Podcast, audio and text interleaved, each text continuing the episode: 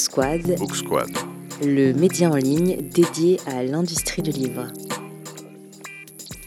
Entretien avec Nicolas Bousquet, directeur scientifique de Quantmetry, et Alexandre Stora, responsable de Anova, l'incubateur de start-up de Quantmetry. Quantmetry, en partenariat avec la société allemande DeepL, a réalisé il y a quelques mois la traduction d'un ouvrage scientifique de 800 pages grâce à l'intelligence artificielle.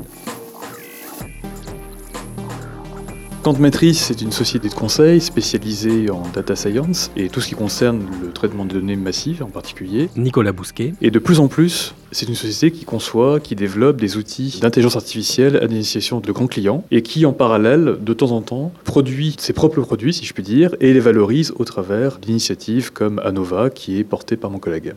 Le projet de traduction est vraiment lié à la culture qu'on a chez Quantmetry. Alexandre Stora. Ce livre, qui s'appelle L'apprentissage profond, qui est la traduction française de Deep Learning, est un livre référent sur l'intelligence artificielle, parce que les auteurs sont considérés comme des personnalités importantes dans le monde de l'intelligence artificielle, mais il est aussi important dans la façon dont il a été écrit. Le livre était déjà euh, publié en open source, et euh, chapitre après chapitre, il a été écrit pour finalement être publié en décembre 2017. C'est un livre scientifique hein, à destination des ingénieurs, des chercheurs, des étudiants, mais aussi des décideurs. Il y a des parties du livre qui sont tout à fait accessibles au grand public également, pour un grand public éclairé. Et surtout, c'est un livre qui est assez, euh, assez particulier dans la communauté des livres, euh, enfin des, ouvrages scientifiques. C'est-à-dire qu'il n'est pas à destination spécifique des mathématiciens, mais toute personne qui a un problème à régler, un problème d'IA. Et on n'est pas sur un livre de mathématiques qui va finalement s'extraire des ressources pour tracer de la théorie. Donc c'est pour ça qu'il est aussi important qu'il ait connu beaucoup de succès. Effectivement, nous, notre métier, c'est de faire du conseil principalement.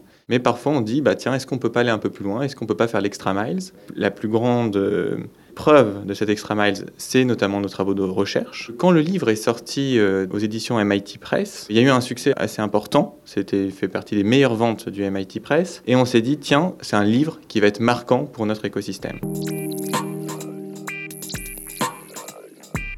Le fait qu'on ait voulu le traduire, indépendamment du fait qu'on l'ait traduit par une IA, était important pour nous parce que d'abord c'était une montée en compétences importante de notre côté, quelque chose qui, euh, me semble-t-il, doit maintenant euh, faire partie du parcours normal des gens qui viennent travailler chez nous, qui travaillent avec nous. Ça reste un livre référent, même s'il est sorti effectivement il y a deux ans, même si le domaine évolue beaucoup. Pourquoi on l'a traduit en français Un livre qui était déjà lu en fait en anglais par, par notre communauté?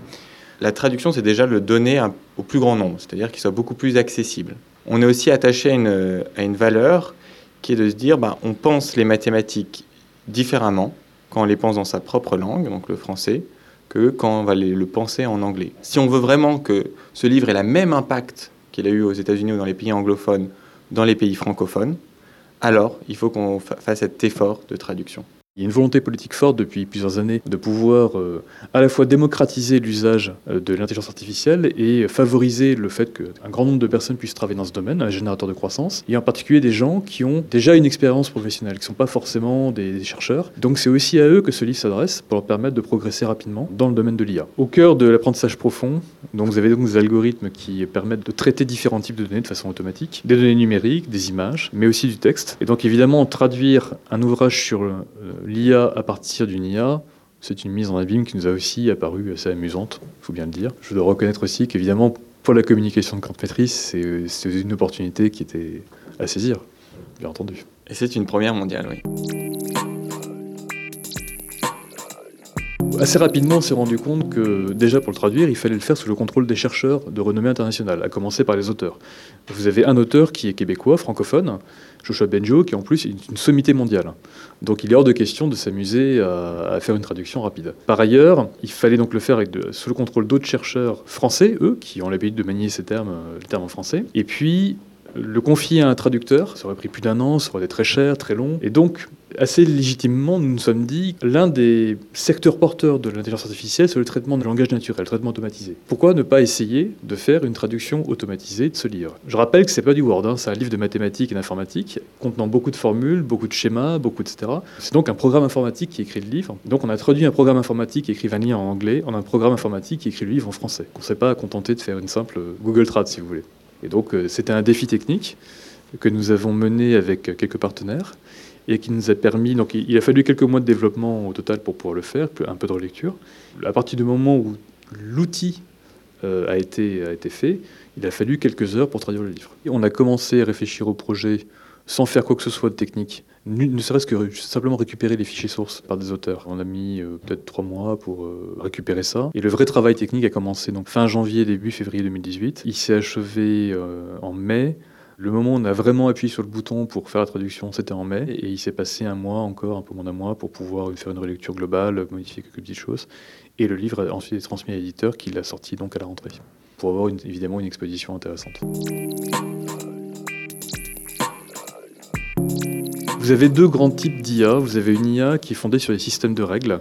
C'est un peu le système de règles que vous avez dans Excel, par exemple, lorsque vous calculez une formule. Vous avez des tas de, formules qui, sont, qui sont implémentées. Donc là, vous avez un système de règles qui vous permet de détecter des phrases, détecter des symboles, etc. etc. Et puis, vous avez une partie de l'outil qui est dite connexionniste, qui fonctionne par des corrélations et qui, elle, permet de traduire un texte anglais en un texte français. Mais un texte, euh, pour le coup, brut. Donc il a fallu extraire les symboles, traduire du texte, remettre des symboles au bon endroit, vérifier les corrélations dans le texte, les, schémas de pensée, la logique de la pensée. Et pour ça, il a fallu travailler avec des gens qui font des réseaux de neurones spécifiquement pour la traduction, nos partenaires allemands de DeepL, qui sont devenus depuis des concurrents euh, mondiaux de Google, de Facebook, par exemple, sur la traduction. Et puis nous avons travaillé avec des académiques, comme je vous disais, on était sous le contrôle de chercheurs, et ils nous ont aussi aidé un petit peu à mélanger le système de règles que nous avons produit avec l'outil de réseau de neurones qui était fait par un partenaire. Pour arriver à bien traduire, il faut aussi se doter d'un dictionnaire. Et le problème de l'anglais et du français, c'est que c'est fréquemment le cas dans la communauté du, machine learning, c'est qu'on traduit de façon un peu abusive certains termes anglais qui peuvent être des faux amis. Il y a quand même des choses à vérifier. Donc il y a tout un lexique qui a été fait et qui a été fait en collaboration avec l'un des auteurs, donc le, fameux auteur qui est québécois. On n'a pas la même notion mathématique dans le prédire, quand on dit prédire ou quand on dit prévoir. En fait, tout ce que faisait aussi le, logiciel informatique, c'était de savoir dans quel cas il fallait dire prédire et dans quel cas il fallait dire prévoir. L'outil lui-même n'a pas été euh, complètement présenté, mais le résultat a été accueilli avec, une, je crois, une certaine dose d'incrédulité au début. Enfin, en tout cas au démarrage, lorsqu'on a commencé à parler de ce projet, justement avec des chercheurs qui voulaient nous suivre, ils n'y croyaient pas trop. Et c'est vrai que pendant un moment, on s'est dit, est-ce que vraiment ça va marcher? Ça demandait pas mal de travail, c'est vrai, de développement. Mais lorsqu'on est arrivé, nos collègues académiques, professeurs, chercheurs, etc., ont adoré le résultat. J'ai eu des retours qui étaient très positifs de la part des auteurs, évidemment, enfin en tout cas de l'auteur francophone, de la part de ses collègues spécialistes mondiaux de, de l'apprentissage, mais aussi des professeurs des universités classiques, dans, dans les écoles d'ingénieurs, etc. Et à tel point qu'on nous a demandé de venir présenter le livre hors Union européenne, par exemple, justement comme témoignage de la puissance des intelligences artificielles. Cette traduction marche très bien dans le cadre euh, de, ce livre-là, très technique, mais par exemple pour la traduction d'un livre littéraire, là c'est quand même un autre sujet. Il va pouvoir retranscrire, on va dire, le sens. En revanche, de traduire un style d'écriture, là c'est une autre question. Donc pour euh, traduire par exemple un Victor Hugo euh, en anglais, bah là il, il ferait peut-être une très bonne traduction littérale, mais en revanche, le style de l'écriture, euh, peut-être les doubles sens, des choses comme ça, seraient, très mal exprimés par l'intelligence artificielle. Donc là, on touche aux limites. En revanche, là, on est dans un domaine assez intéressant, c'est que pour des ouvrages où on a besoin de comprendre le contenu, mais parce que l'audience est trop limitée. Alors, je vais prendre un exemple, un livre, par exemple, de cuisine japonaise qui intéresserait une toute petite communauté dont la traduction serait trop chère pour le faire paraître en français. Et bien là-dessus, on pourrait ouvrir une traduction euh, à la volée, rapidement, et pour un coût euh, très faible. Donc ça ouvre des possibilités de d'ouvrages aujourd'hui qui sont qui sont pas traduits faute de budget, de pouvoir voilà les, traduire euh, facilement et un peu faire circuler le savoir sur peut-être des choses très précises qui n'ont pas eu le mérite d'être traduites. Pour les traducteurs scientifiques eux-mêmes, ils utilisent déjà ce, ce type d'outils. En tout cas, ils utilisent la partie réseau de neurones, si je puis dire, qui est souvent disponible pour le grand public. Euh, tout le monde connaît Google Trad, DeepL a le même type de sites qui sont des démonstrateurs. Vous pouvez traduire quelques pages, donc de temps en temps, quand vous vérifiez un paragraphe, ça va plus vite. Donc, ils l'utilisent déjà. Les bons traducteurs, très qualitatifs, je ne pense pas qu'ils en aient vraiment peur. Pour les raisons qu'a évoquées euh, Alexandre, c'est que là, on s'adresse à des livres, on, traduit des livres qui sont très neutres, peu ou pas d'opinions personnelles sont exprimées, où il n'y a pas particulièrement d'humour, ni de sentiments, etc. Et donc, la, la qualité des traductions se concentre sur la précision des termes utilisés. En général, les traducteurs scientifiques sont eux-mêmes des scientifiques. On a justement été invités lors des foires du livre à débattre avec des traducteurs qui sont effectivement parfois un peu effrayés. Mais euh, l'argument qui permet justement de les rassurer, c'est de dire qu'un livre mal écrit, disons, sera traduit d'une façon bébête, un très bon livre sera traduit d'une façon bébête aussi. Donc du coup, c'est un moyen de, vérifier qu'un livre est mauvais ou bon, si je puis dire. L'outil complète un petit peu ce qu'ils font, mais ne peut certainement pas les, remplacer, en tout cas dans l'état actuel. Notre objectif, en tout cas, n'était pas du tout de rendre caduque tout un secteur économique euh, lié à la traduction. Le livre été vendu à dizaines de milliers d'exemplaires dans sa version anglaise. On atteint là, je pense, euh, quasiment les mêmes scores pour la version française.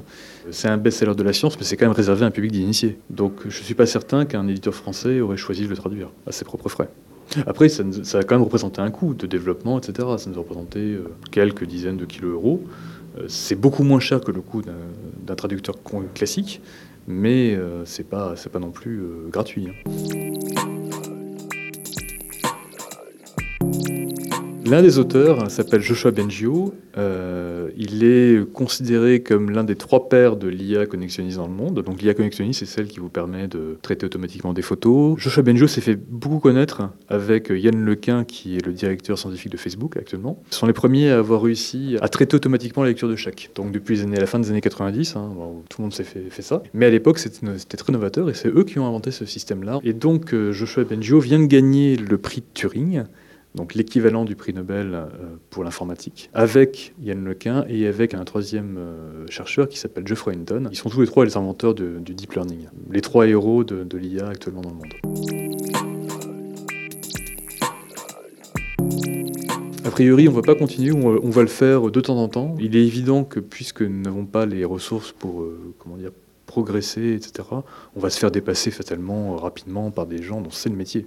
Nous visons plutôt à participer au dynamisme de la communauté scientifique plutôt qu'à euh, devenir à créer un business model autour de ça. C'est un travail qui a été euh, quand même un peu lourd, qui a demandé aussi de la relecture, un mois et demi de relecture finale hein, quand même sur le, livre. Grosso modo, 15 à 20% du livre a, été euh, un peu corrigé à la main. Donc il y a 80% qui, est brut. Et le fait de, pouvoir lire finalement cette traduction fait encore mieux comprendre les choses, à tel point que, par exemple, nous avons créé une sorte de glossaire qui permet de différencier, enfin, expliquer les variations de termes en français par rapport au terme anglais. Donc tous ces détails-là nous ont permis vraiment de mieux appréhender des outils de réseau, enfin des réseaux de neurones particuliers euh, complexes, issus vraiment des dernières recherches. Ça nous a fait certainement faire un grand pas en termes de R&D.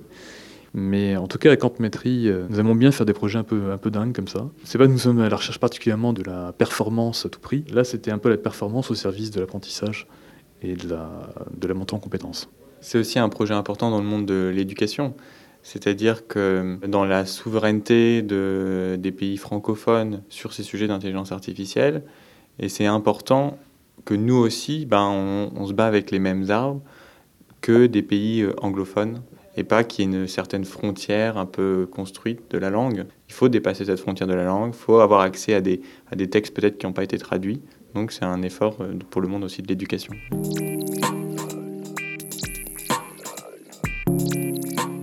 Toute dernière chose, c'est que je rappelle que notre partenaire est allemand.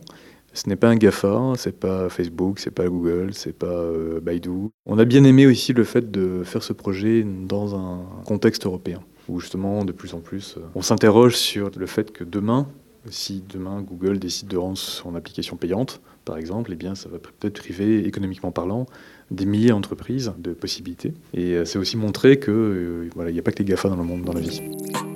Merci pour votre écoute. Retrouvez-nous sans plus attendre sur booksquad.fr, le média en ligne dédié à l'industrie du livre.